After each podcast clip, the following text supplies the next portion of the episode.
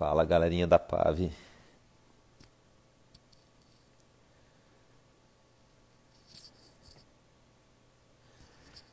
E aí galera da Pave. Deixa eu arrumar aqui.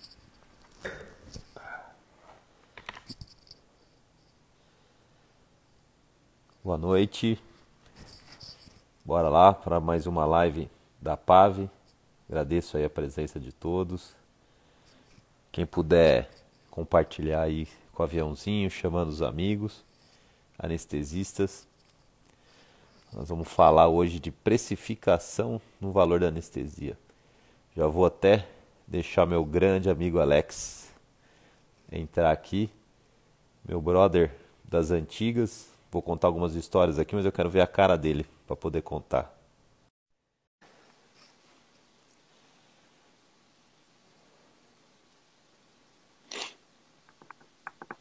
Dani. Grande Alex Jader. Contar a história nada, cara, vai devagar. Melhor não, né? Melhor não.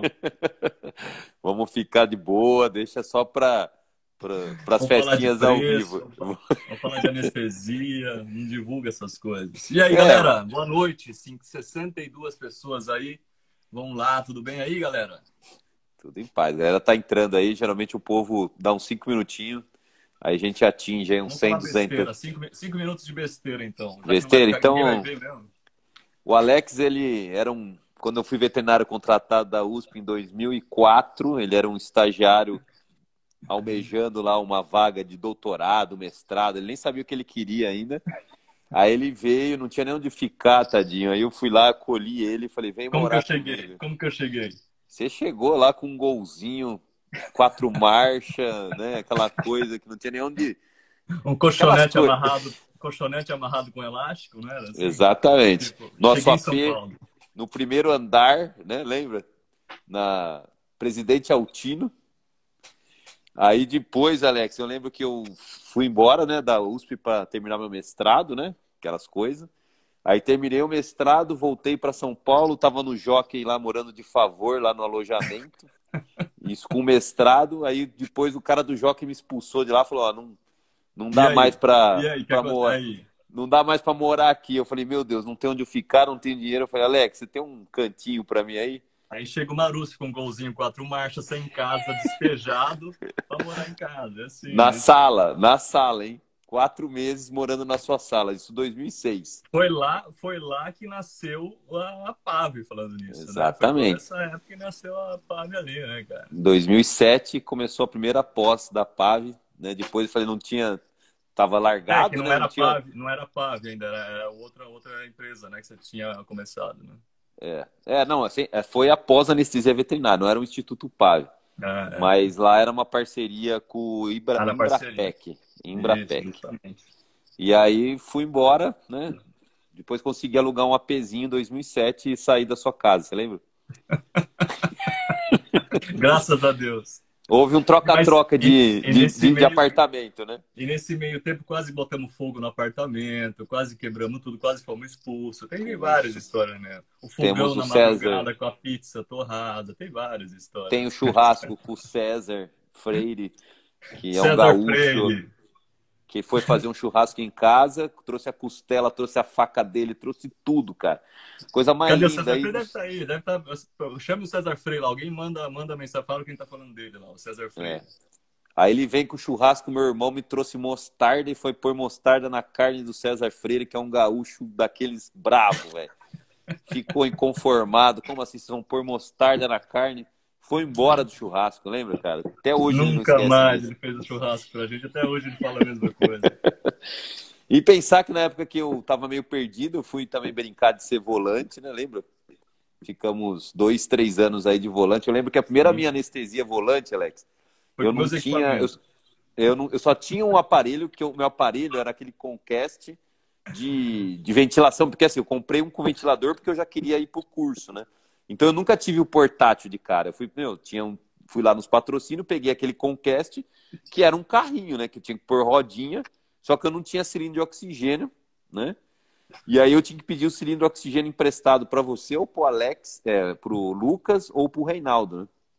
Então eu pegava meu aparelho de anestesia, colocava no banco de trás do golzinho, só cabia no golzinho se eu tirasse as rodinhas. Então eu tirava as rodinhas, ele cabia deitado no banco de trás. Aí eu ia na sua casa ou na casa do Lucas, do Herado, pegava o cilindro de oxigênio e ia fazer Meu anestesia. Deus, e quando era aquele segundo ou terceiro andar, que geralmente as clínicas têm mania de, de improvisar, eu chegava com o meu aparelho, colocava as rodinhas. Calçada, e aí, na hora que eu olhava aquela escada, eu falava, operava na calçada, né? Operava na calçada. Isso aí 2008, 2009, cara. É muita é, história, galera. né, velho?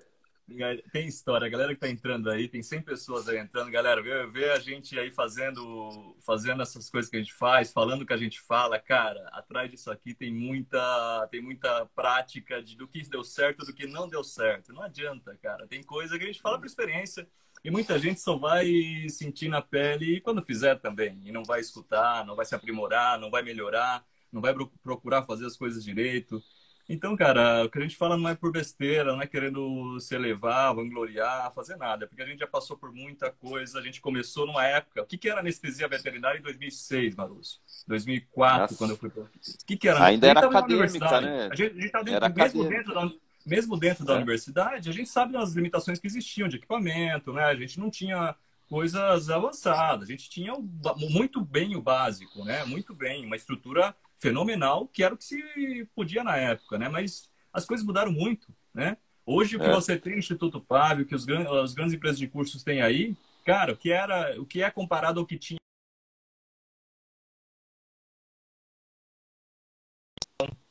Tá me escutando, Maru? Você tá meio travado? O meu voltou agora. Voltou, tô te ouvindo. Deu uma travada, mas voltou.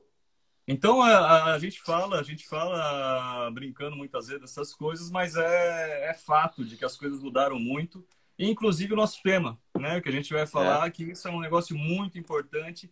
Agora tem 100 pessoas, pessoal, vai ali no aviãozinho, manda para pelo menos uma pessoa para encher essa sala aqui, para dar mais gente aí. É só clicar no aviãozinho ali embaixo, manda para o colega falar sobre preço de anestesia. Vamos falar. Que eu lembro que em 2008, né? Aí juntou eu, você, o Reinaldo o Guto, né, o Thomas, e a gente fundou a Associação Paulista, né? E aí uma das primeiras pautas, né, das reuniões era tipo um direcionamento de valor, né, de anestesia. Porque eu lembro é. que na, era, na época ainda tinha gente já cobrando 300 reais, né? E tinha gente ainda com 30 reais, 40 reais, né? Aí eu lembro que a gente falava, vamos dar um norte, né? Tipo, é, não pode, né, como associação, você não pode é, punir aquele que dá, paga menos ou paga mais, porque depois que você estuda muito mercado, cara, você sabe que depende do local que você trabalha, né? É, vai, né? Óbvio que também não precisa, né? Também tem que ter uma margem, né? Mas vamos supor, claro. se eu tô no Jardins, em São Paulo, onde o aluguel é 40 mil reais de uma casa, né? E os meus aparelhos de anestesia, não sei o que, eu tenho mais de 100 mil reais de investimento. Não pode ser o mesmo valor, né? De um cara que está lá com seu portátil, numa casa, num lugarzinho bem simplesinho, onde o aluguel dele é 200, 300 reais por mês, né? Então, por mais que a gente tenta né, nivelar, tem que respeitar também, não é? Um cara que está cobrando hoje 100 reais né, num local, talvez que dê uma rotina muito boa para ele, né? Tem locais que já se paga 700, 800 reais uma anestesia, 1.200, até 2.000. Né? Então, tem que saber onde você está, né? E aí, só que o problema é que a gente sempre fala, ah, o anestesista ele vai lá e faz um cálculo muito besta, né? Ele, ah, eu vou cobrar 200 reais, eu vou tirar aqui, eu acho que morfina 3 reais, Propofol 7, 10, é, logo eu lucrei 160 reais, né? O cara não põe né, o 13 terceiro, ele não põe as férias, ele não põe né, a gasolina dele, ele não põe o aluguel, o, a troca de equipamento dele. E aí eu vi uma live sua espetacular, cara, que se aliás, né, falar pra galera aqui, seguir o Anestesia Vet aí, cada dia coisa nova, coisa bonita, um cara que está aí trazendo muita coisa boa. Então, siga ele aí que vale a pena. Aí eu vi essa live e falei, o que nós vamos falar, né, Alex? Então agora eu jogo a peteca para você aí, que é muito mais do que só tirar os valores de ampola.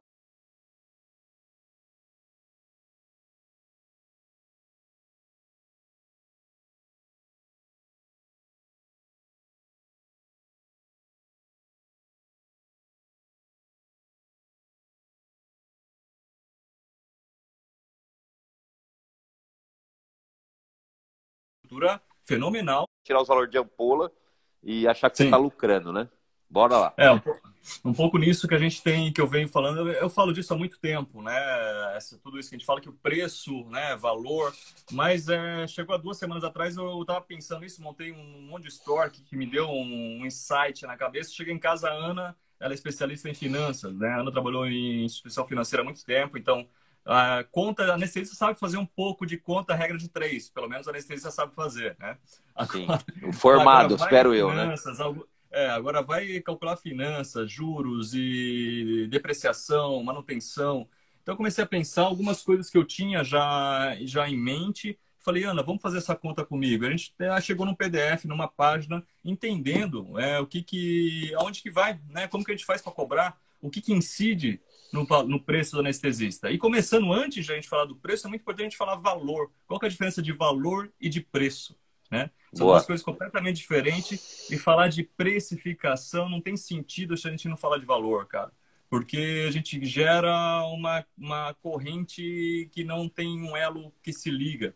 Né? A gente vem falando aí um pouco da nossa história, da, da onde a gente veio, como a gente começou. Nós dois somos no interior de São Paulo, dois caipira, então a gente tem. Um que foi para São Paulo encarar. Um, é, um pouco do mesma história. E foi o menino, o pai batia na vai, moleque, vai para São Paulo, vai para São Paulo, fazer o que nossos pais falou para quando a gente era pequeno, para ver se seria alguma coisa na vida. E foi assim que a gente fez e ia do que tinha, né? Sem nada a gente ia e começava a fazer as coisas buscando ser mais reconhecido, buscando é, ter um faturamento legal. Mas eu acho que engraçado, cara, porque eu fiz uma pesquisa há, há poucos dias com médicos veterinários e raras vezes, olha, eu tive centenas de respostas.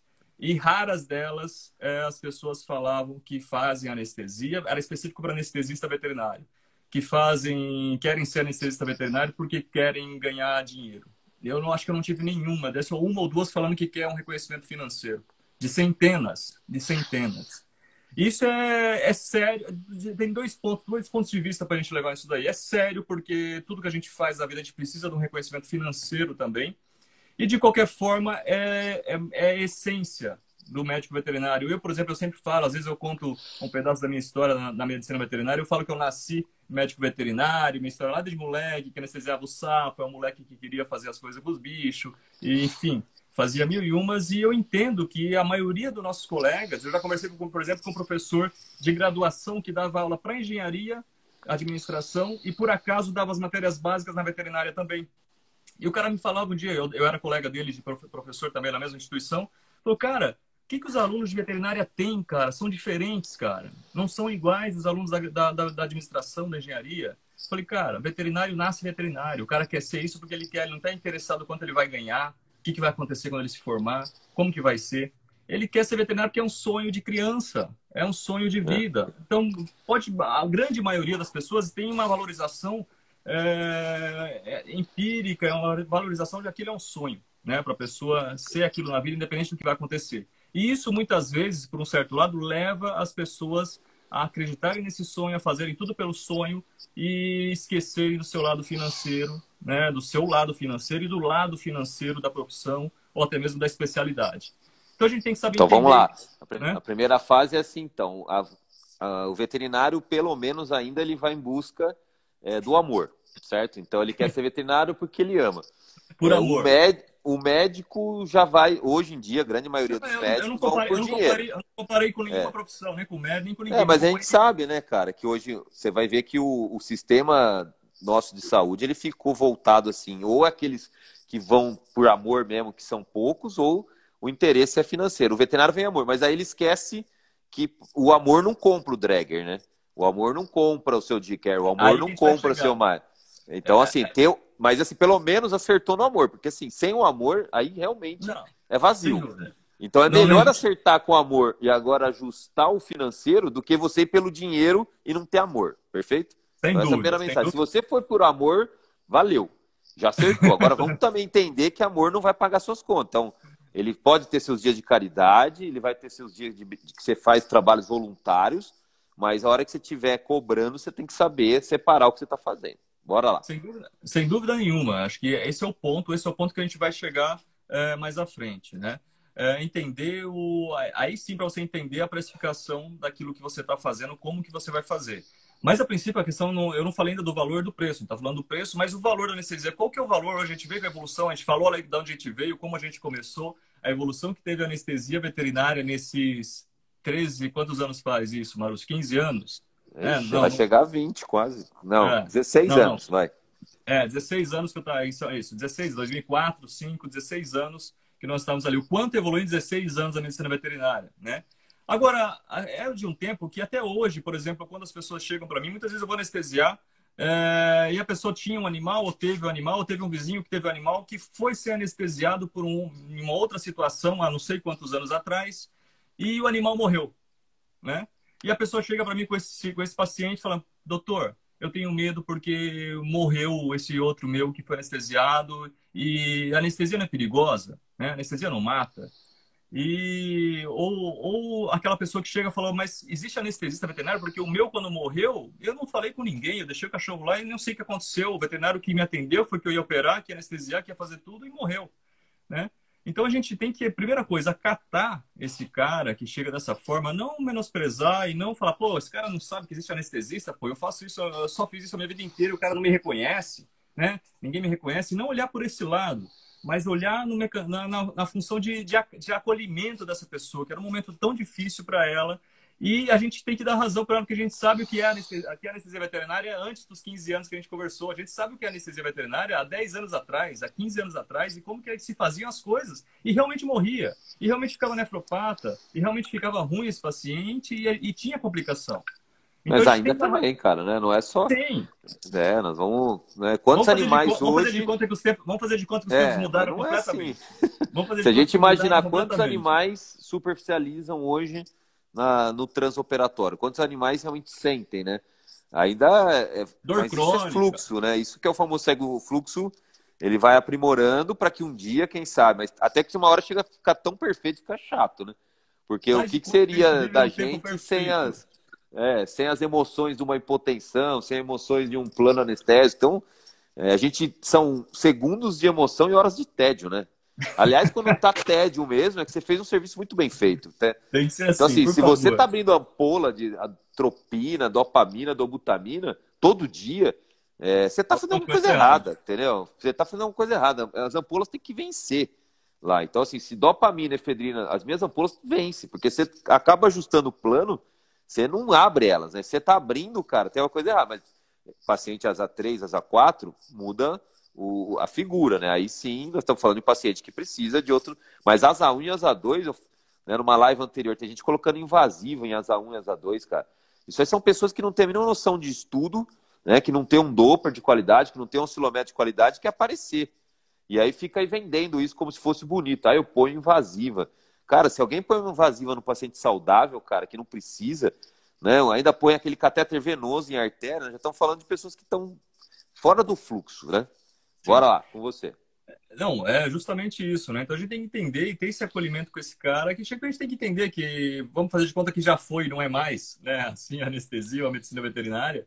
Então a gente tem que entender isso, e é, essa é a questão do valor, de você entender quem que é esse proprietário, né? de você entender a situação do paciente, você ter empatia com, com o dono desse, desse, desse, desse, desse animal e saber entender aquela situação que hoje sim o procedimento anestésico, seja na medicina ou seja na veterinária, é o momento mais crítico. Eu não gosto dessa palavra para usar nessa situação, mas vamos usar porque as pessoas entendem. É o momento mais crítico da vida daquele paciente. É o momento dentro do centro cirúrgico.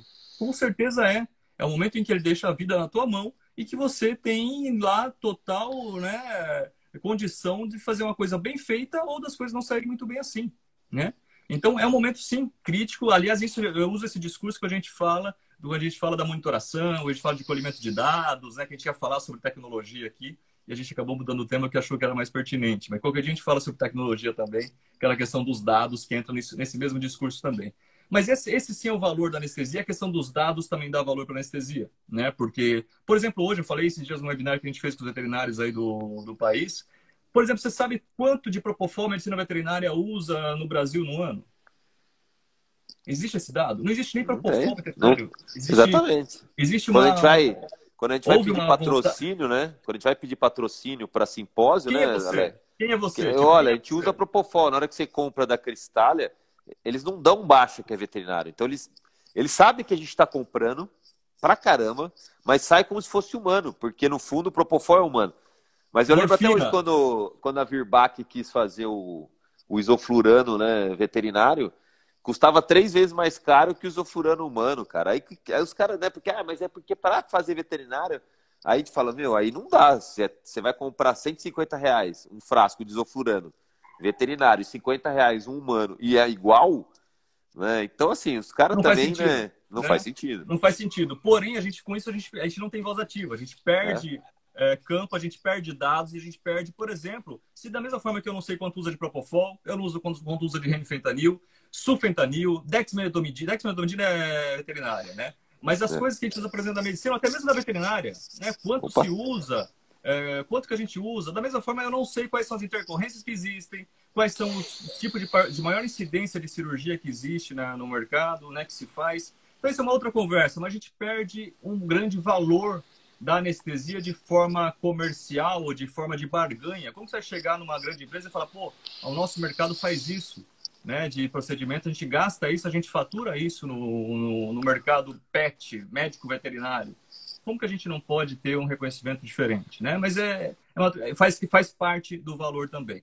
Mas entender qual é a função do anestesista dentro do mercado, mercado PET que fatura bilhões no ano, milhões no bilhões no ano, e entender qual que é a função desse cara também dentro da família, com o cuidado com esse pet e dentro do trabalho, do serviço de uma, de uma clínica veterinária, né? Qual que é o impacto de o paciente não existir mais numa clínica veterinária, que ele não vai mais tomar banho, não vai mais comprar ração, ou ele vai, vai perder metade da sua vida, aos 5 ou 10 anos da vida que ele viveria, onde ele não vai consumir mais. Então, esses, essas questões de valor, que já necessitam tanto valor sentimental, que isso não tem preço, não tem como a gente classificar ou precificar um valor sentimental desse paciente dentro da família, a, a função que ele tem, tanto o valor financeiro comercial das duas pontas, né? tanto para a empresa quanto para essa, essa clínica. Então, a questão de valor vale muito a gente diferenciar que o anestesista é o cara centro, é o maestro, é o cara que está orquestrando todo esse ecossistema dentro do centro cirúrgico e fora do centro cirúrgico, onde ele tem os dados na mão, ele tem uh, o momento mais crítico da vida do paciente na sua mão, onde ele pega a maior quantidade de dados que esse paciente podia pegar durante a sua vida toda. Ele está ali pegando naquele momento, que é o momento de uma hora dentro do centro cirúrgico. É o momento maior, mais controlado e mais monitorado que a vida desse paciente. Então ele e que ninguém e que ninguém tem a certeza de que vai voltar. Sim. É por dúvida. isso que quando Pode você aborda um, um, tutor, automaticamente tem uma síndrome de luto, né? Que a gente, muitas vezes, o veterinário vai lá e fala, nossa, esse cara é fresco, pô, nossa, que neurótico. Cara, é síndrome de luto. Síndrome de luto é sempre quando você entrega um, um seu filho ou aquele seu pet querido e você não tem a certeza que vai voltar. Por mais que a anestesia hoje é segura, ninguém pode afirmar com 100% de clareza que esse animal vai voltar.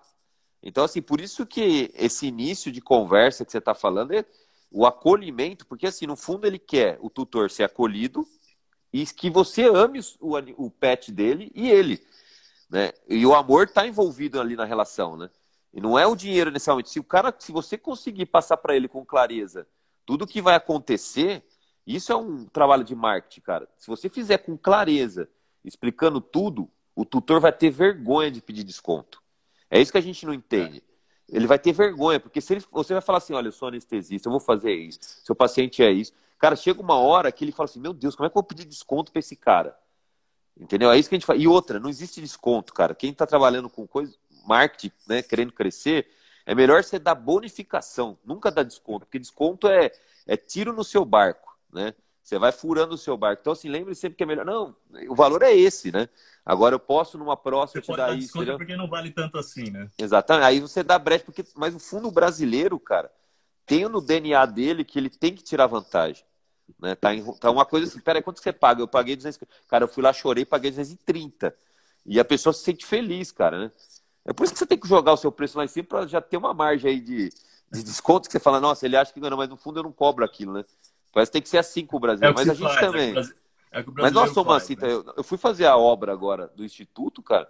Não tem jeito, cara. É incrível. O cara vai lá 10 mil. Aí você fala, nossa, cara, tem certeza. Pera, eu vou pensar. Cara, já. Oito. Eu falei, nossa, mas nem, nem, eu nem chorei ainda, já vai para oito. Foi um dos motivos que eu saí daí, por isso.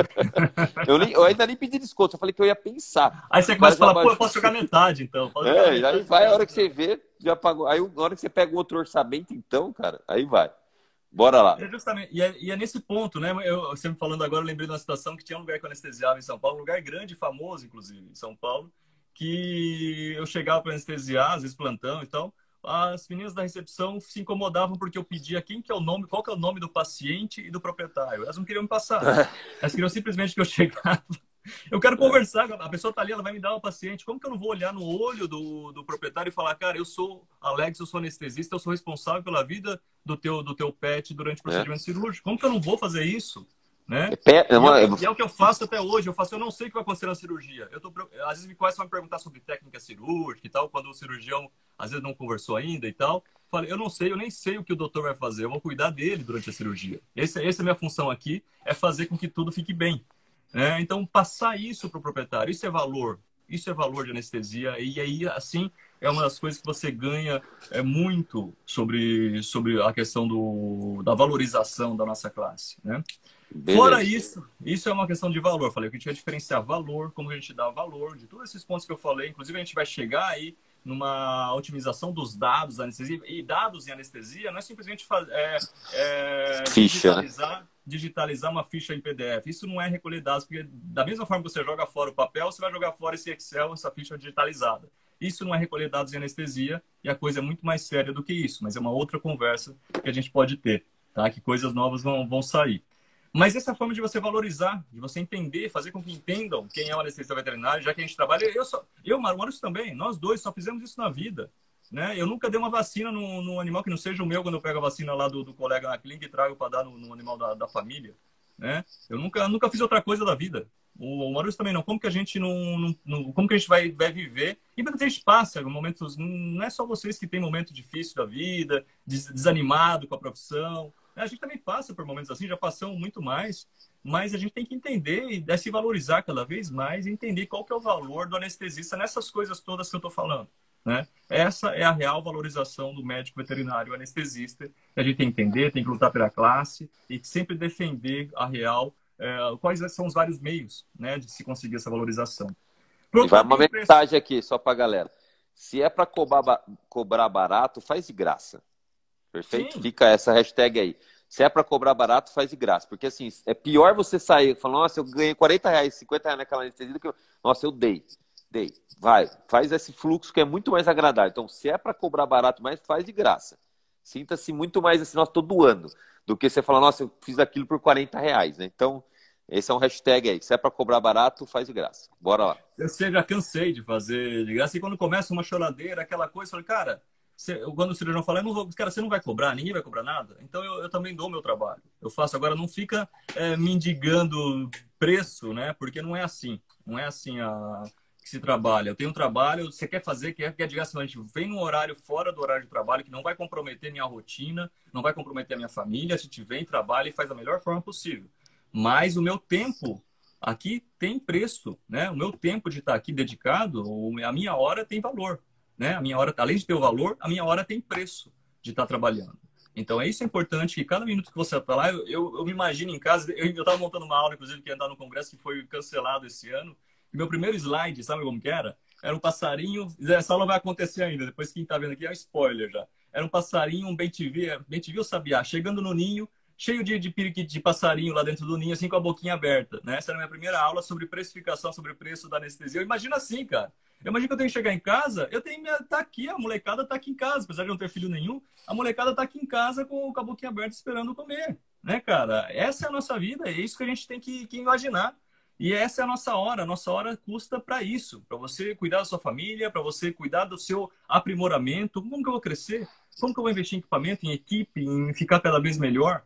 né, cara? Então a gente tem que pensar para onde que vai o preço da anestesia, que é isso que faz parte do preço. O preço não é só você descontar as ampolas que você gastou, é, que você não compra soro, não compra catéter porque é da clínica. Eu descontei isso aqui, coloquei cinco pila de gasolina e tá feito. O resto está no meu bolso. Não vai, não é daí não, meu querido. A, o teu custo da anestesia é muito maior porque aí você se frustra. Aí o cara se frustra porque ele quebra o equipamento, ele tem que consertar e é caro. Aí ele tem que comprar, ele tem que fazer um curso de pós-graduação, se especificar, ou investir em ultrassonografia para fazer bloqueio regional é caro. Ele tem que fazer um curso decente para poder aprender técnicas novas é caro. Tem que sair do país, como nós saímos, tivemos a oportunidade de sair para conhecer o que fazem lá fora. Você não consegue, eu nunca vou conseguir, porque é caro, porque eu não, não, não tenho oportunidade, não tive oportunidade na vida. Cara, é, todo mundo teve as, tem as mesmas oportunidades. Né? Eu, Marus, por exemplo, nós viemos de família grande e humilde, né? que tinha as coisas contadas. E a gente não fez tudo que a gente queria na vida, mas a gente já fez bastante coisa a muito custo, com as coisas contadas ali, contando muito essas situações. Né?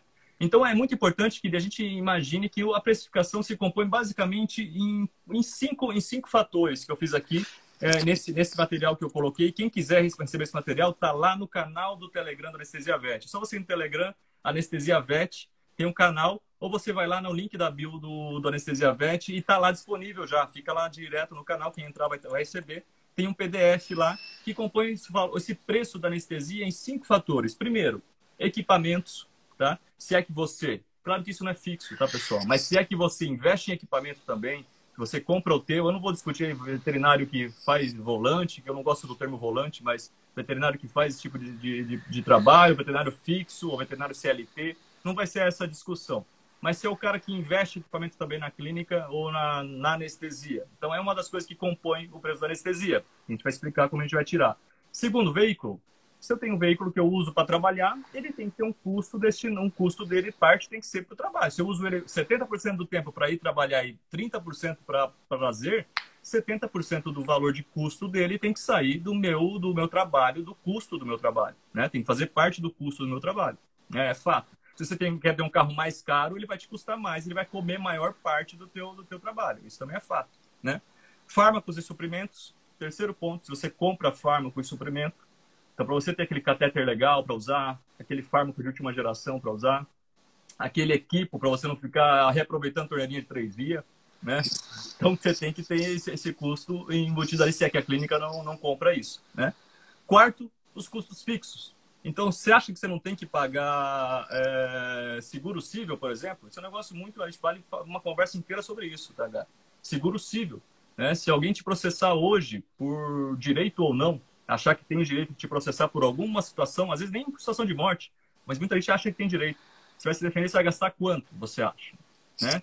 E você tem essa, esse tipo de segurança, isso é um negócio muito importante e não custa caro. É importante falar, não custa caro para o veterinário ter isso daí coberto, viu? Custo plano de saúde, é, tempo de incapacidade temporária, se você parar, quebrar um dedo, um dedo quebrado, você não consegue trabalhar, cara. Eu aposto com você, a gente tenta, né? Mas a gente não, não consegue trabalhar plenamente. Então, como, como você faz para cobrir esse custo? Né? E aí, em quinto lugar, no quinto ponto, aí sim vai o honorário do anestesista. Quanto que você vai querer ganhar pela tua hora? Quanto vale a tua hora? Então, são esses cinco pontos básicos. Claro que eu estou falando que não tem regra porque eles têm a variável, né? Como, como cada um trabalha. Eu não tenho equipamento, né? Eu não compro fármaco. Ah, eu, eu, vou, eu vou de metrô, não tenho carro. É, ou eu não tenho nada, eu tenho estetoscópio só e ganho salário, sou CLT. Né? Então, existem as várias condições que se encaixam nessa situação do médico veterinário. Como que ele vai trabalhar? Então, são, é basicamente isso. E dentro desse PDF a gente fez lá uma mensuração, entendendo que, em média, um, de uma forma tranquila, você consegue fazer aí uns 50 procedimentos anestésicos no mês. Eu fiz uma, uma situação hipotética de 50 procedimentos anestésicos no mês, isso dá não é em torno de dois procedimentos por dia, mais ou menos, tá? Dias úteis, né? Então tem lá todo calculado um, um valor base de equipamento, por exemplo, que você vai investir. Eu, quando comecei, investigo muito menos. Eu estava lembrando disso hoje, como eu ia fazer live, estava pensando nas coisas. Aquela época do golzinho quadrado, quando eu cheguei em São Paulo, fui morar com o Marúcio, eu tirei um empréstimo no Banco do Brasil de 4 mil reais e comprei dois, dois monitores que o Marúcio usou também e um equipamento de anestesia que a, não sei se eu posso falar a marca aqui, mas ela, ela existe ainda, não vou falar não. É uma marca de equipamento de anestesia que, que vendia na época modular para veterinário e tal. E era isso, com 4 mil reais eu comprei os equipamentos, depois juntei mais um dinheiro, peguei uns fármacos emprestados no começo, depois juntei dinheiro para comprar uma maleta com fármaco e era assim que a gente começava a trabalhar, né? Então, quanto que você vai investir, né? É, isso também é diretamente proporcional, né? Se você vai investir tanto a rotina, o quanto de cirurgia que você consegue fazer, que você tem de parceria, que a parceria é uma outra conversa também. Olha só quanta conversa sai daqui. Tanto que a, a rotina, o quanto de cirurgia você consegue fazer, vai fazer total diferença para a diluição desses custos. Se eu faço 50 anestesia, meu custo é um. Se eu faço 100 procedimento anestésico, meu custo é outro, porque isso é diluído em cima do custo, né? E quando você faz mais procedimentos, você consegue ainda ter a barganha de negociar no teu valor do honorário, porque você pode diminuir e proporcionalmente pelo número de procedimentos você consegue ganhar mais e essa é uma barganha comercial de negócio que a gente tem que ter essa barganha comercial. Eu também acho que a gente tem o nosso valor, é, o nosso preço, mas a gente não adianta ser rígido e falar, cara, eu não baixo um real nesse preço. Não interessa quantas anestesias você me coloca no mês, você chega para o hospital, né? Hospital vai lá, quer te contratar, a tua equipe quer contratar o teu trabalho de anestesia, mas eu não baixo um real. Pode colocar 100, 200 anestesias por mês. Cara, isso não é, isso não é, não é assim. Esse não é o mercado que você vive. Sim. Né? Não adianta ter essa intransigência toda, porque negócio é negócio. Quando a gente vai para sentar para negócio, é negócio, cara. E vão querer te desfolar. Vão querer tirar o que eles, que, que eles conseguem. Todas as empresas tentam tirar o que conseguem e você tem que ter conta na cabeça, cara. Senão você se vende por qualquer preço. Você tem que saber como você gasta, para onde que vai aquilo que você está ganhando, né? Aí, a... é, você tem que você ter tem... um uma paz de espírito, né? Por exemplo, um dos animais mais interessantes de se observar é o bovino, cara. Que o bovino ele vai lá, ele pasta oito horas, ele rumina oito horas e descansa oito horas. Cara, ele é meio reloginho, né? O ser humano tinha que ter. A gente está tentando aí, eu acho que um ser humano evoluído vai trabalhar seis, vai brincar dez e dormir seis ou oito horas, entendeu? A gente tem que ter mais brincadeiras, mais diversão, né? Não workaholic. Porque aqueles caras lá que falam, ah, enquanto uns dormem, eu tô trabalhando. Cara, isso aí é doença, entendeu? São nego doente e pode até ter sucesso e dinheiro, cara, mas é infeliz, cara. Então, assim, eu vou num raciocínio assim, primeiro você tem que meditar o quanto que você precisa. Né? Sinta-se, que eu acho que é um trabalho dessa quarentena e um trabalho do coronavírus, cara. Valorize um pouco, cara. O que, que você precisa para viver? Então, beleza, estabilizou o que você precisa para viver. Agora, cara, essa quarentena, vira... cara, infelizmente a gente não pode falar nada de bom né, do, do vírus, porque é uma situação trágica, muita gente morreu por tá morrendo por conta disso, muita gente está perdendo dinheiro por conta disso, mas muita coisa vai mudar. As coisas não vão sair mais como Sim. da mesma forma que entraram. Então, muita coisa nasce na crise, é uma crise, a gente vai passar por uma crise maior ainda, mas muita coisa vai, vai mudar. Muita coisa vai mudar de tudo que a gente tem vivido e acontecido, tá? Agora o Mamedes falou aqui, mas sem anestesia tem que ser ninja, viu, cara? A partir do momento que você está fazendo aquilo que você não consegue mais abraçar, você tem que escalar. Ele sabe muito bem como faz Exatamente. isso. A gente tem que escalar. Como que você escala? Monta equipe. É. Chama alguém para trabalhar contigo, forma alguém legal. Você tenha, tenha bom relacionamento, conheça pessoas legais, né? Tenha network. Então tem muita gente Sim. boa querendo fazer, estar tá do teu lado, aprender mais um pouco, né? Trabalhar junto. Então Sim. a partir daí começa a mudar a tua forma de trabalho. Né? Quando eu era iniciando lá os trabalhos com, com volante, cara, cara, tinha semana que aparecia uma, né? Uma. Eu falava assim, cara, e ainda chegava nessa, a anestesia era lá na Zona Leste, a gente morava na Zona Oeste. Naquela época não tinha GPS, não tinha Waze, nada, era quatro rodas. E nós caipirão, né, cara? Eu lembro até hoje, cara, eu olhava o caminho da quatro rodas, pá, ia. Aí teve um dia, cara, que eu peguei a ponte errada e caí num trânsito parado, indo pro lugar errado. Aquele dia eu queria chorar, porque eu falei assim, cara, eu quero ir para lá. E lá tava fluindo. E onde eu tava parado. E eu nem sabia como voltar para lá. E eu fiquei parado duas horas naquela. E aí, quando eu cheguei na clínica depois de duas horas de atraso, cara, você sabe que, cara, pontualidade é tudo, mas São Paulo tem umas épocas que você não, não tem como ter planejamento, não é caipira, né? Cheguei duas horas atrasado e ainda chego lá, o cachorro não tá em jejum, cara. Aí eu quero me matar, velho. Eu falei, não, agora eu. Sabe quando você fala, não, agora eu vou fazer. Não, eu falei, mas pera, já fiquei duas horas. E naquela hora todo mundo preconizava 12 horas de jejum, né? Todo nego doido, né? Que tinha que ser 12 horas. Hoje até 6 horas, né? Dependendo do peso, pode. Cara, cheguei lá, do... aí e era uma. Aí como é que você vai cancelar uma, né? Como é que você não vai escolher? Aí você vai naqueles cirurgiões, cara, que você fala, meu Deus, onde eu vim parar? Né? Aí você fala, mas calma, isso vai passar, que nem o coronavírus. Você tem que falar assim, isso também passará, né?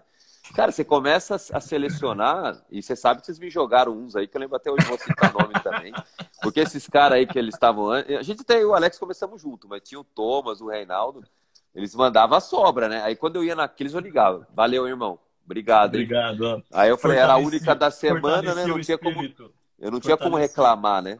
E aí você vai selecionar a hora que você tem né, um, um N grande. Né? Que nem assim, fazer 100 no mês hoje, cara, para mim é um absurdo. Hoje, com 42, 41 anos, né? Mas na época da USP, eu chegava lá de manhãzinha, olhava na tabelinha lá, tinha 17 no dia. E eu era sozinho, porque ainda não tinha o outro veterinário contratado. E eu falava, quem que vem aqui sozinho, me caramba, ajudar? tinha os orelhas pós-graduando. É isso que eu tinha que ver. Eu falei, quem que vem depender da boa vontade dos PG? Aí era tipo 17 anestesia num dia e dois, três, entendeu? Cara, mas fazia. Mas eu tinha lá meus 24 anos e aquela Aí época. vai, era- aí vai, o P- aí vai o PG pro Loki, vai o PG pra tomografia, É. vai o PG pra Mas tinha época que a obstetrícia. gente já era um estagiário, ficava numa outra, outra e vai que vai. Agora, hoje, cara, pra mim é isso que você falou: é uma de manhã, uma tarde, olhe lá, né? E eu É, tô muito essa- mais é hoje. média. É né, a média eu- baixa. E que você Eu começa ainda- a ficar administrativo também. Quando você, você tem, tipo assim, uma das maiores dores minha é fazer hoje poucas anestesias, né? Porque na hora que você começa a coordenar, né? A educação, hospital, cara, a hora que você vê, você vai lá tentar anestesiar, já. Eu chego na Ivete lá para anestesiar, cara, já vem três pessoas na porta, deixa eu falar com você. Rodrigo, não sei o quê. Olha, tá vazando lá no fundo. Aí eu falo, meu Deus, ainda é aquela fase do veterinário que tem que fazer de tudo. Cara, eu esqueci, eu sou anestesista, mas sou dono, né? E aí vem, cara, aquele trabalho de administração, que a gente não tem Eu nada ainda- na faculdade.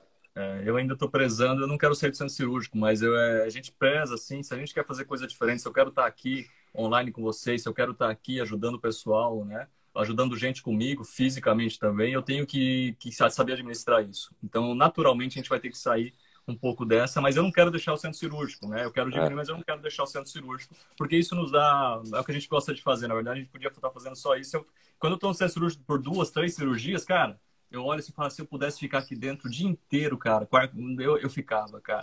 Eu falo pro cirurgião, já falei várias vezes, cara, eu queria ter a capacidade de ficar o dia todo dentro do, cirurgi- dentro do centro cirúrgico anestesiando para você. Quando o cara é bom, né?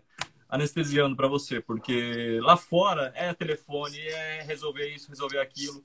Então é, é essa a nossa, a nossa pegada, a nossa, a nossa vida. Mas eu quero que as pessoas entendam que tudo isso que eu falei, né? A gente sobra, no final das contas, de tudo isso que a gente tem que tirar, com teu honorário, os impostos que você deveria pagar e muitas vezes você não paga também, e isso vem a conta, pode vir a conta depois. Sabe qual é a média? Você não viu isso aí? Sabe qual é a média que sai livre de lucro para você, Marúcio? 30%. 34%. Eu Marúcio vi é tá vendo? Eu vi, eu vi, não, eu vi a sua live. 30, mas eu é 30, 40%. Quando a gente faz 34%. lá, a gente está fazendo valores, né, para passar para cirurgia, tudo, a hora que você vê. Que a gente está falando aqui, vamos supor, se você é contratado de um veterinário, você é um CLT, que hoje é raríssimo. Então, assim, eu diria que é um caminho muito difícil. Se você. Ah, eu só trabalho se for registrado, né? Tem hospitais que registram, né? Eu, eu mesmo tenho alguns ainda que são registrados também. Mas hoje o fluxo é de empresa, né? Então, tem aqueles que pagam e ah, toque o dinheiro, mas a tendência também, eu acho que é o, o tutor pagar direto para o anestesista e vai para. Porque, no fundo, quando paga para a clínica e a clínica repassa para o anestesista, e o anestesista também tem empresa, nós estamos pagando bitributado. Né? Ou seja, que é bitri? tributado. É tri, né? E aí fica, né? A, a clínica, se ela é lucro presumido, então vamos lá, você tem a possibilidade de abrir empresa, né? Se você se consegue conseguir registrar no Simples, né? O Simples depende de quanto que você fatura. Né? Então ela vai de 6% até uma hora chegar a 20%, 22%, dependendo do que está acontecendo. O lucro presumido é aquele valor fixo, né, cara? Então, assim, geralmente clínica veterinária, ela tende a ser lucro presumido. Tem um, um parênteses, né, que faz a clínica veterinária poder abrir no Simples, né, que aí consegue, né, se você distribui dinheiro, é um fator da uma coisa meio que bem Brasil mesmo. O Brasil faz tantas regras que na hora que você vê tem que ter um especialista, né? Então, há uma possibilidade de você abrir clínica no Simples. Então, lá, se você quer ter um PJ, né? Você pode ter o lucro presumido, que é um, um imposto fixo, hoje está em torno de 18% mais ou menos, ou você vai para o Simples, né? Que aí começa de 6% e vai subindo de acordo com o que você fatura. Uhum. Tem a MEI, cara, que é para pipoqueiro, adestrador, É. né? Gente- você eu- paga eu 50 tenho reais. professor, para dar nota pro, pro Maruto. É, mas, cara, no fundo, cara, eu sou daqueles que falam assim, tipo assim, o, o sistema de impostos, cara, é muito complexo. E, e o governo quer tirar de tudo que é lado. E não sei se está certo ou errado, né? Porque, no fundo, para mim, o governo hoje, se vocês quiserem pôr a hashtag aí também, é um dependente de crack pedindo mais dinheiro. É como se tivesse um filho que é viciado em crack e quer pedindo mais, né? Porque a gente sabe que o problema não é dinheiro. Né? Então, pedir mais pra gente, cara. Por isso que a gente também tem uma hora que tem que, cara, fala assim, vai a merda. Começa a cortar em cima. Ah, mas se você não paga todos os impostos, você está prejudicando os hospitais. Otimização aí... tributária, sabe que é Exatamente, nós, nós estamos se juntar, cara. Tipo assim, tá, não vou pagar para o governo, mas eu vou então doar para uma ONG. Eu vou fazer uma instituição aqui. Então, isso vai se tornar um ser humano evoluído. Quando a gente descentralizar poder, cara. Entendeu? Já que a palestra tem a precificação, mas vamos lá. Descentralizar poder. Nós precisamos ser forte como espécie, entendeu? Não depender de governo. Só que isso é uma é um trajeto longo pra caramba, só que tem que começar. E isso vai começar quando a gente ser mais forte como ser humano, entendeu? E unidos. Bora lá, vai lá você. Senão eu empolgo aqui, cara, aí vai essa, seis horas de é a live. organização tributária que a gente, a gente não tem. Sabe o que a gente não tem? A gente não tem representatividade, cara, para é. fazer as medidas provisórias para os veterinários. Isso é, um, é uma grande conversa. Muita coisa entrou agora na última medida que teve. Advogado entrou com benefício, dentista entrou, médico entrou. Por que veterinário não? Porque não tem ninguém lá para pedir para gente, cara, para colocar o veterinário junto. A gente não tem um deputado lá decente lá, um senador decente para colocar as coisas para gente, né? Para poder ouvir a classe. É, a gente não, não adianta cobrar isso do Conselho Federal, do é, Conselho Federal, Conselho Regional tá ali para, eu falei esse dia, tá ali para proteger a sociedade da nossa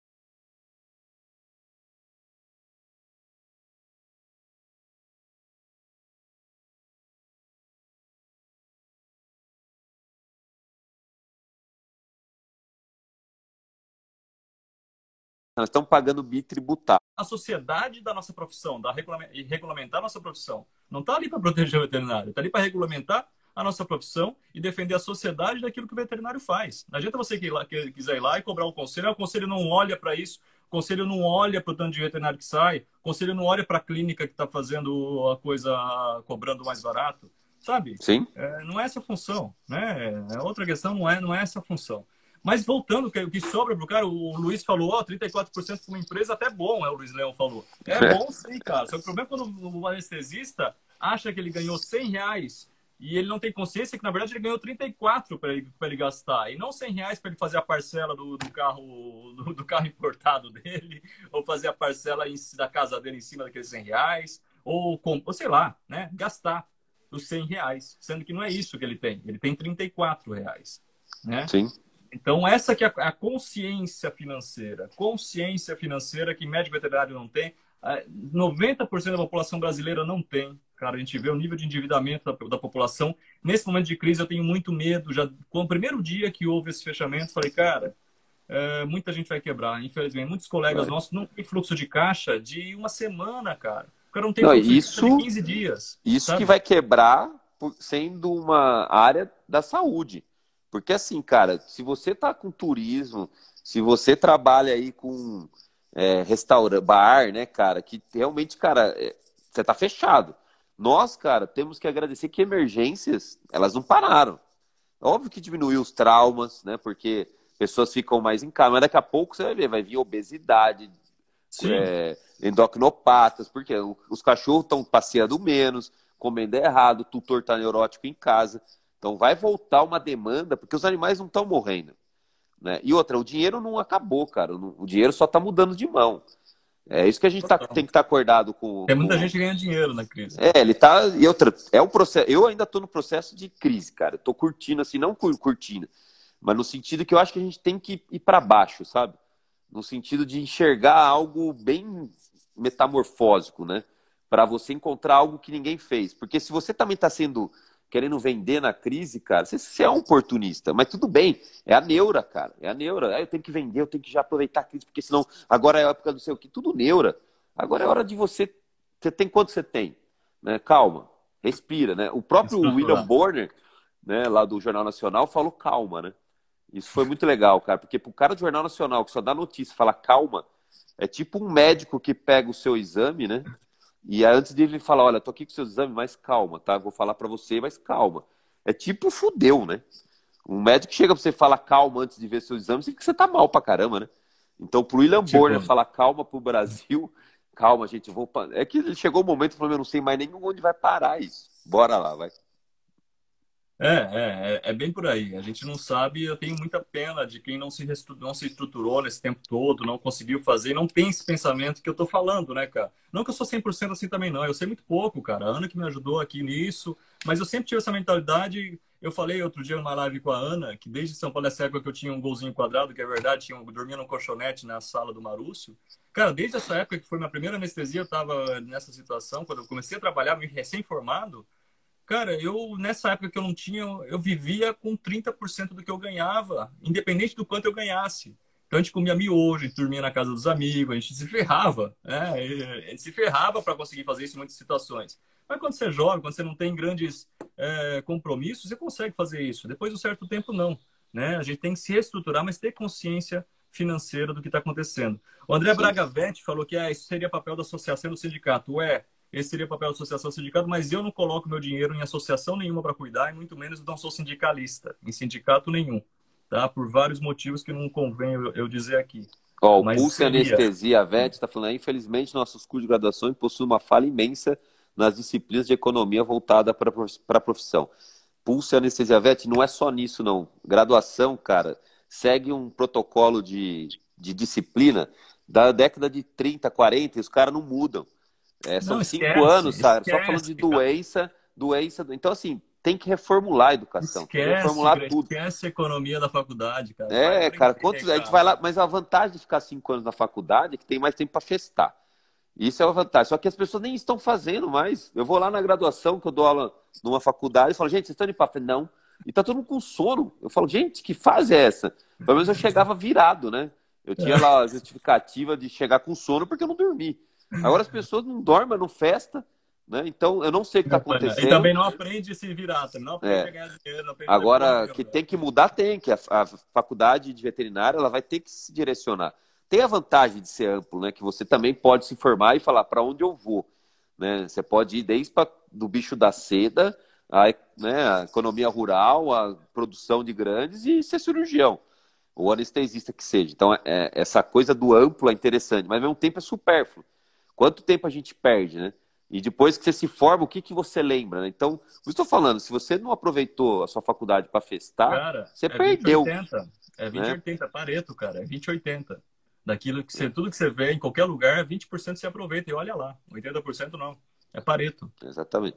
Ana C. Barreto, você paga o conselho porque você é obrigado a pagar o conselho. Todo mundo é obrigado a pagar o conselho, só por isso. Tá? Sim. Mas a função dele nunca foi. É, porque quem manda, por exemplo, é o Ministério da Educação. Vamos só, por exemplo, se o Ministério da Educação aprovar a faculdade EAD, o conselho pode não registrar, mas, cara, o cara pode trabalhar. Vai ser aquela. Quem que entra no consultório e vê o, se o certificado do cara é pelo MEC, é pelo, pelo conselho. Então, assim, o conselho fiscaliza. Um conselho forte, ele consegue sim ter poder lá no Ministério da Educação. Por exemplo, medicina, direito, odonto, eles pentelham lá o MEC, né? De forma muito forte. Agora, veterinária, um exemplo aí, o que é certificação MEC, o que é, é reconhecimento e o que é chancela. Né? Chancela é mais um imposto, que muitos aí ficam vendendo. Ah, é chancelado pelo. Chancela é, é imposto. Você está de novo pagando para alguém alguma coisa que você não tem. Né? Então, chancela é nada mais do que mais um imposto. E você postar lá que você é MEC chancelado, no fundo é imposto. É isso. Só que tem gente que gosta de pagar mais imposto, entendeu? Justamente, tem várias. Todo mundo quer morder um pedaço, né, cara? Exatamente. Só que como a gente é carente de título, né? Porque o graduando sai vazio, né? Ele precisa falar que está fazendo alguma coisa e é, muitas vezes a gente foca em qualidade, né? E esse é o caminho. E qualidade nunca é perder tempo, educação nunca é perda de tempo. Fique tranquilo que todo investimento em educação nunca é perdido. Justamente. E que mais que a gente, onde que eu estava para falar? Mas é, é, isso, e o que sobra, a gente tem que entender que o que sobra a gente tem que se virar, e ainda, ainda disso que sobra, você ainda tem que guardar a tua reserva, a tua, teu, tua reserva financeira, né? É, como que você vai se aperfeiçoar? Como que você vai pagar a pós-graduação, né? Para o que você tem que fazer? Como que você vai melhorar? É, tinha uns colegas, uns professores da, da Faculdade de Medicina, quando eu estava fazendo os créditos lá, que muitos deles falavam, cara, desde que eu me formei, tudo que eu faturo, eu invisto 10% na minha, na minha formação. Então, ou eu compro o livro, ou eu pago o congresso, ou eu faço uma pós-especialização, 10% por mês de tudo que eu ganho fica numa reserva destinado especificamente para isso. Então, você até pode não ser tão, tão metódico, né? Como, como o imposto no Brasil. O imposto no Brasil que você paga vai para uma caixa única, cara. Eu achava que era separado, mas não. Tudo que você paga vai para uma caixa única e depois lá o Bolsonaro vai decidir para onde vai, né? Se você quer fazer parecido, beleza, mas tenha consciência da, daquele dinheiro que você ganha para onde que vai cada coisa, né? Para onde que deveria ir. Não, não vai reclamar a hora que você tiver que trocar de carro, não vai reclamar a hora que você tiver que trocar de equipamento, a hora que você for dar manutenção do equipamento, né? Porque dá manutenção. Então, tudo isso faz parte. E aí que está um, um, uma questão importante que a gente chega agora. Já vai dar mais cinco minutos para falar que é muito importante porque o, o, preço da anestesia vai ser diretamente proporcional ao quanto você vai gastar. É muito legal é, anestesiar no Fábio, né? O Marus tem uns dragger ali lindo, né? Sem, sem nada contra dragger, também não me paga nada. Mas, cara. Mas eu tenho um Delta Life, tenho um portátil e tenho um HBzinho portátil que é da relíquia lá. Então, assim, eu, eu, é bom você saber da base, porque se quebrar o dragger, eu vou pro, pro, pro, de mãozinha lá. Meu é, universal, eu sei. Tem, tem eu sei quantas can tem com cada bolinha que sobe lá, sabe? Aquelas bolinhas sobem, eu já sei a cana daquilo. A drag não paga equipamento dele, mas os outros têm paga, então ele tem que falar é. dos outros também. É por isso. Mas não, não, não, não, pelo contrário, não desmerecendo os equipamentos. Mas se você tem um, um puta equipamento, uma puta estrutura para trabalhar, isso custa mais caro. Isso tem que ser repassado, porque senão quem vai morrer com prejuízo é você. Porque a hora que você vai ter que trocar a célula de oxigênio do, do fluxo do sensor do, do, do Fábio, vai lá ver. Vai lá ver, porque o Marusso deve saber porque ele faz isso, né? Então, como que você não vai distribuir todo esse custo no teu procedimento? Então, essa balança é muito difícil, é tênue e você tem que levar em conta, né? Da mesma forma que você compra um carro caro, você sabe que ele gasta mais, você sabe que o PVA dele é mais caro, você sabe que a manutenção dele é mais cara, para trocar o óleo é mais caro. Então, da mesma forma, tem que ter um... aí tá as duas pontas. Eu não posso trabalhar com a porcaria que não me dá segurança, não me dá prazer, me dá raiva, e, e sabe, tenho desgosto de ir. Também não posso querer o top de linha, trabalhar com o flow track da, cara, na, na cirurgia letiva, porque não me paga. Não me Sim. paga isso, né? Aquilo que eu consigo cobrar, o mercado não me paga. É até o proprietário pagaria, né? Um ou dois. Mas o mercado não me paga. Eu não consigo ficar no mercado desse jeito. Sim. Ele tem que sobreviver como empresa. Né? É, o, o Fernando Cardoso aqui perguntou: difícil é que muitos estão começando e não têm noção de todos esses custos. Entende? Fernando, preocupa-se com você, cara. Cuida da sua empresa, da sua marca, deixa os outros, cara. É, ficar pensando nos outros, cara, ah, o outro faz aquilo, o outro faz. Cara, é um desperdício de energia. Foca em você, foca no seu crescimento e deixa que o outro, a existência, cuida. A Tatá aqui, Tatá, fica tranquila, vai entregando o currículo. A gente toma mais de 50 porteira para achar um lugar bom. Eu, a mesma coisa eu faço hoje para selecionar pessoas para trabalhar. Cara, eu tenho que fazer 50 entrevistas para encontrar um. E não desista, cara. Muitas vezes é aquela próxima que você está cansada, sabe? Você fala, nossa, agora eu não quero mais, não aguento, já fui muito. Cara, é ali que está quase. Então não desista, bota fé e força que vai dar certo aí. É, e o Adalberto perguntou aqui, ó, como precificar se a clínica onde a anestesia trabalha aceita plano de saúde animal? Cara, aqui você se fudeu, velho de boa, cara. Plano de saúde, cara, ainda na veterinária, é muito, muito chulo. Assim, é, é, você vai ter que trabalhar por quantidade. Você vai ter que fazer aí 150 por mês para. Mas hoje, plano de saúde, eu, eu não, não aceito. Se, plano, se os planos novos agora tem o anestesista como especialista na carteira. Muitos que eu já vi nem tinha o anestesista, era tudo é? bolo só. Eles é. não, ainda não valorizam. Então, assim, cara, o que é ideal, a clínica montar um plano para a clínica.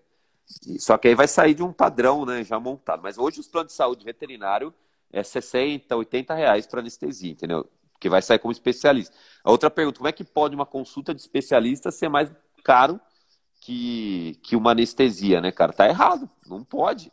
Né? Então, você tem que estar mais, pelo menos o dobro de uma consulta especialista. Falta um minuto e cinquenta, Alex. Vai lá, palavras finais. É, pois é, eu acho que esse é um pouco para a gente pensar. Quem quiser material, tá lá no Anestesia Vet, no canal do Telegram, só no link na bio. Eu acho que, acho que foi só para dar um chacoalhão, fazer a gente pensar, parar de mendigar, parar de reclamar também, que não adianta nada.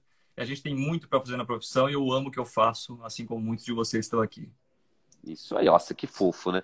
Alex, eu te amo, meu, meu irmãozinho de longa data, vários romances, idas e vidas, brigas, né? Perdoa, volta. Cara, dizer que eu te admiro como amigo, como irmão. Sabe que minha casa está à disposição para você, se não tiver onde ficar. Pode vir aí com a, com a Dr. Mind aí, que também vai ser bem acolhida, com a filha, com tudo.